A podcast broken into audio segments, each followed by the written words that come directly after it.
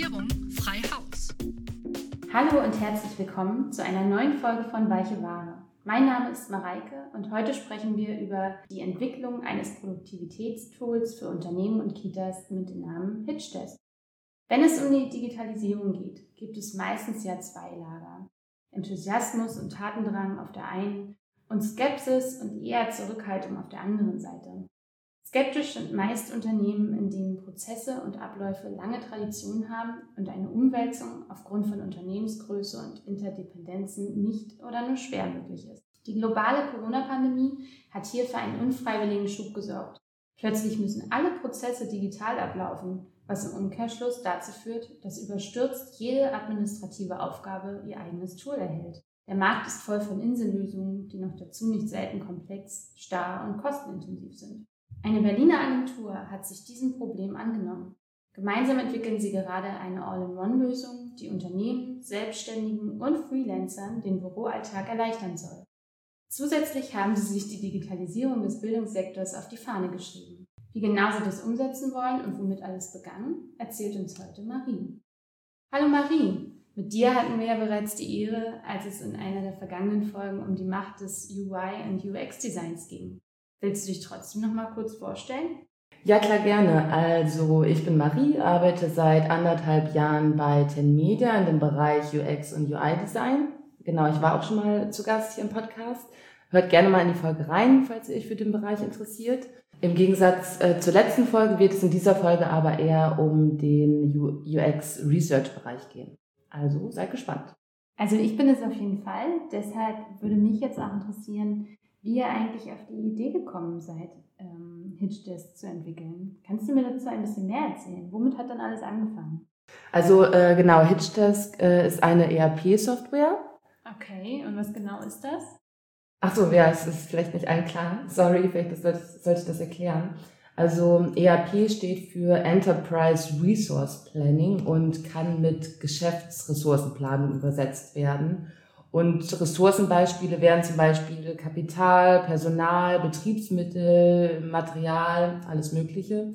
Und eine ERP-Software ist somit halt eine Anwendung für die Steuerung dieser Geschäftsprozesse. Und wieso habt ihr euch für eine ERP-Software entschieden? Naja, wir als Ten Media sind ja auch ein Unternehmen, was bestimmte Ressourcen managen muss. Und wir haben zum Beispiel verschiedene Unterunternehmen, wie zum Beispiel unser Fahrradportal Velonest, ähm, das Portal Las Andere schreiben oder unsere Jobbörse Biamu. Und hierfür waren wir zum Beispiel auf der Suche nach einem Rechnungstool, bei welchem wir nicht nur den Empfänger ändern können, sondern auch den Absender. Und die ganzen angebotenen Lösungen auf dem Markt waren halt entweder nicht umfangreich genug oder halt einfach zu teuer. Genau, das war ein Punkt. Oder wir müssen natürlich auch Bewerbungen managen, was wir bis vor kurzem halt noch über Excel gemacht haben. Oder ein weiteres Beispiel ist äh, das Zeiterfassungstool, mit dem wir jeden Tag arbeiten. Also war anfänglich einfach die Idee, äh, eine Lösung für unsere eigenen administrativen Aufgaben zu bauen. Und mit der Zeit ist der Umfang dieser Features halt immer weiter gewachsen, weil wir dann dachten, okay, es wäre cool, noch ein Ressourcenmanagement-Tool zu haben oder ein Passwortmanager und ähm, ja, somit ist der Umfang, äh, wie gesagt, immer weiter gestiegen. Okay, da würde mich jetzt interessieren, warum ihr euch dann nicht einfach auf eine einzelne Lösung konzentriert habt. Also, was sind die Vorteile einer All-in-One-Lösung? Also, es gibt schon viele Einzellösungen äh, auf hohem Niveau.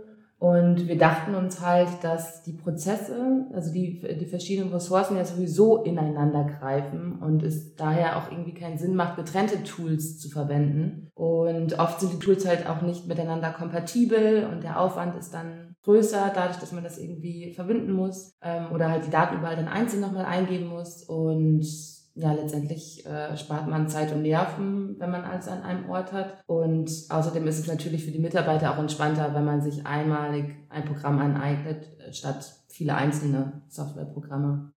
Ist Hitchdesk denn die einzige Lösung dieser Art? Oder wie unterscheidet ihr euch von den anderen? Also man muss dazu sagen, dass Hitchdesk jetzt natürlich nicht das erste ERP-System auf dem Markt ist. Äh, da gibt es schon ein äh, breit gefächertes Angebot, aber Hitchdesk unterscheidet sich schon in der Aufstellung der Features, sage ich mal. weil HitchDesk schon Möglichkeiten oder Features abbildet, die so nicht vorkommen gängigen ERP-Systemen, wie zum Beispiel den Vulnerability Scan, die elektronische Signatur oder zum Beispiel neuerdings auch ähm, Features für Kitas. Und was man vielleicht noch hinzufügen muss, ist die generelle Idee von HitchDesk. Also wir entwickeln halt ein modular erweiterbares System und konzentrieren uns immer peu à peu auf weitere Bedürfnisse der Zukunftsbranchen. Darum hört dieses Projekt oder diese Anwendung auf jeden Fall nicht auf zu wachsen. Also wollt ihr quasi im Sinne eines ERP-Systems alles abdecken. Aber wieso jetzt unbedingt äh, die spezifischen Funktionen für die Kitas? Also das ist ja jetzt nicht so naheliegend, oder? Dass ihr euch in, für, die Kita, für den Kita-Bereich interessiert? Ähm, nee, das stimmt. Also das Projekt ist in verschiedenen Phasen gestaffelt, sage ich mal. Und nach dieser ersten Phase der Entwicklung für die eigenen Problemlösungen haben wir uns dann damit beschäftigt, wie wir eine Marktplatzierung erlangen. Weil ich meine, wenn du ein Produkt launchst, kann man ja nicht direkt den ganzen Markt abdecken. Und daher ging es dann darum, so eine Art Nische zu finden. Also haben wir mit einem Research gestartet und haben dann angefangen, verschiedene ja, Zukunftsbranchen zu analysieren. Und wie genau habt ihr das angestellt? Also erstmal haben wir angefangen zu recherchieren und für uns überhaupt überlegt, welche Branchen wären denn interessant. Und äh, dann haben wir uns auf bestimmte Branchen festgelegt, zum Beispiel Einzelhandel, Agrar, Space Tech, Bildung und dann eben auch ganz spezifisch Kindertagesstätten und Träger. Und dann genau haben wir uns, haben wir das Projektteam erstellt für diesen Research und haben dann halt gemeinsam via Telefon und E-Mail Leute kontaktiert und ähm, Gespräche geführt, um herauszufinden, wo gibt es Probleme in der administrativen Abwicklung, was ja, was könnte optimiert werden, sag ich mal. Und genau, dann haben wir halt die verschiedenen Probleme aufgenommen und geclustert, um halt herauszufinden, welches Problem vielleicht nur vereinzelt auftritt und wo es halt so ein, ja, wo, wo sich die Probleme quasi häufen. Und haben dann im Weiteren geguckt, okay, äh, gibt es vielleicht für die Sachen schon irgendwie eine Lösung und ist es dann vielleicht nur ein Lack of Research von den Leuten, die das als Problem nennen. Genau, haben uns wissenschaftliche Studien äh, zugeführt und genau, haben so dann die Probleme kategorisiert und ausgeschlossen. Und warum habt ihr euch für den Bildungssektor entschieden? Also, da muss man vorweg sagen, dass alle von uns untersuchten Branchen auf jeden Fall einen Digitalisierungsbedarf aufweisen der auch durch eine ERP-Lösung optimiert werden könnte. Aber die Idee hinter HitchDesk ist ja sowieso, dass es ein erweiterbares modulares System werden soll, was dann eh im Laufe der Zeit, naja, immer mehr ERP-Lösungen für verschiedene Branchen implementiert und dass man sich dann als Anwender einfach aus einem Pool von verschiedenen Features sein ganz eigenes individuelles Dashboard zusammenbauen kann. Ähm, auf jeden Fall hatten wir dann nach dieser Analyse quasi die Qual der Wahl, womit wir jetzt anfangen. Naja, ein Grund war vielleicht noch, dass auch äh, in dieser Entwicklungsphase viel über die oder über den Rückstand der Digitalisierung im deutschen Bildungssystem diskutiert wurde, ähm, was naja, also primär eher damit zu tun hat, dass es halt an Ausstattung in den Schulen und auch im Unterricht fehlt. Ja, diese öffentliche Diskussion war auch im Team Anlass, ja, sich damit auseinanderzusetzen und wir im Team haben einfach die Meinung vertreten, dass der frühkindlichen Bildung auch eine hohe Bedeutsamkeit zukommen sollte. Und in diesem Zuge haben wir uns dann auch mehr mit Kindertagesstätten beschäftigt und sind hier auch auf eine große Resonanz gestoßen, als es dann um die Frage der Kooperationsbereitschaft ging. Ja, und darum haben wir uns dann für den Sektor entschieden. Und ja, wie erwähnt, ist HitchDesk ja eine modular erweiterbare Software und darum werden dann die anderen Bereiche, also Schule, Agrar, Space Tech, ebenfalls anvisiert. Und wie sah dann euer weiteres Vorgehen aus? Im nächsten Schritt, genau, ging es dann darum, weitere KooperationspartnerInnen zu gewinnen. Denn wir haben zwar das technische Know-how, aber haben halt leider noch keine Firmenkita. Darum sind wir halt auf die Expertise oder auf die PraxispartnerInnen angewiesen, die uns halt sagen, wo liegen die Bedürfnisse, was für Features machen in einer weiteren Entwicklung Sinn. Ist der Prototyp intuitiv? Ist er, ja, praxistauglich.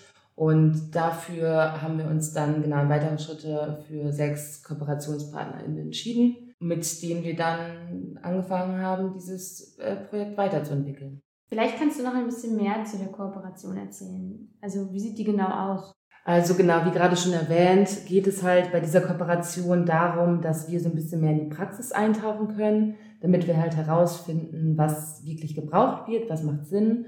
Und daher haben wir dann ähm, genau am Anfang einfach so eine Bedarfsanalyse gemacht, um herauszufinden, ähm, ja, wo, wo es halt noch nicht so funktioniert oder was digital ähm, optimiert werden kann. Und in dem Hinblick haben wir dann unseren äh, Prototypen äh, angefangen zu entwickeln und ähm, dann in iterativen Prozessen analysiert, ob ähm, die Umsetzung so passt, von der Bedienbarkeit, auch äh, von der Logik her, ob es halt praxistauglich ist. Und ähm, ja, das ist so, was wir von, von dieser Kooperation erwarten. Und was für Bedürfnisse von Kindergärten konntet ihr dann bisher analysieren? Also was wir bisher schon analysieren konnten, was bei den KooperationspartnerInnen immer wieder zu Frustration führt, ist zum Beispiel die Kalkulation des äh, Betreuungsschlüssels via Excel-Tabelle. Da haben wir ein Formular bekommen, wie das sonst bei denen in der Praxis aussieht. Das konnten wir jetzt schon erfolgreich als Feature in unser System implementieren. Und genau, weitere Features, die unser System abbildet im, im Bereich Kita sind oder ist zum Beispiel die Möglichkeit, Kinderakten zu erstellen, Entwicklungsfortschritte zu dokumentieren, Speisepläne zu erstellen, äh, Beiträge zu verwalten, äh, Aufgaben zu erstellen, Listen zu erstellen. Das ist, glaube ich, auch ganz interessant für das Wartelistenmanagement. Ja, ich glaube, das wird jetzt den Rahmen sprengen, wenn ich auf alles hier eingehe, aber das ist auf jeden Fall, ja, sind, sind einige davon.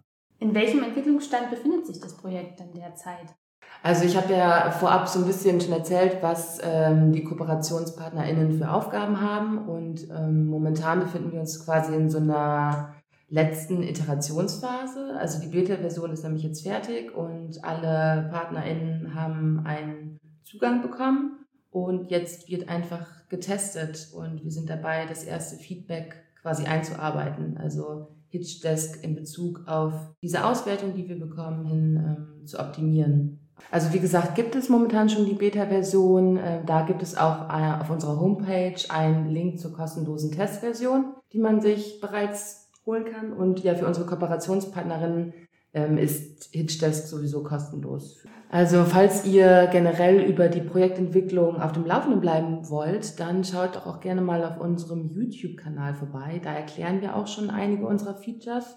Oder auf unserem Instagram-Channel. Da gibt's auch sehr netten Content. Könnt ihr denn jetzt schon einschätzen, wie das Produkt ähm, in der Beta-Phase bei den KooperationspartnerInnen ankommt? Ja, das kann man jetzt schon nach einigen Gesprächen ganz witzig. Ich hatte jetzt gerade kürzlich erst ein Evaluationsgespräch ähm, mit äh, einer Kita und da waren halt mehrere Leute vor Ort. Also wir haben das natürlich online durchgeführt und äh, ich habe dann angefangen, das Interface äh, zu erklären und ein paar Features so ein bisschen genauer zu beleuchten. Und dann habe ich halt die ganze Zeit nur so ein, so ein Lachen gehört und ähm, habe dann irgendwann mal unterbrochen und meinte, ob es schon irgendwelche Einwände gibt oder ob man ähm, ob sie da jetzt schon direkt an der Stelle Feedback geben wollen. Und dann habe ich nur als Antwort bekommen, dass sie einfach nur total vorfreudig sind ähm, auf die ganzen Features und äh, es ja gar nicht abwarten können, das in der, im, im Alltag wirklich benutzen zu können. Das fand ich irgendwie ganz, ganz nett.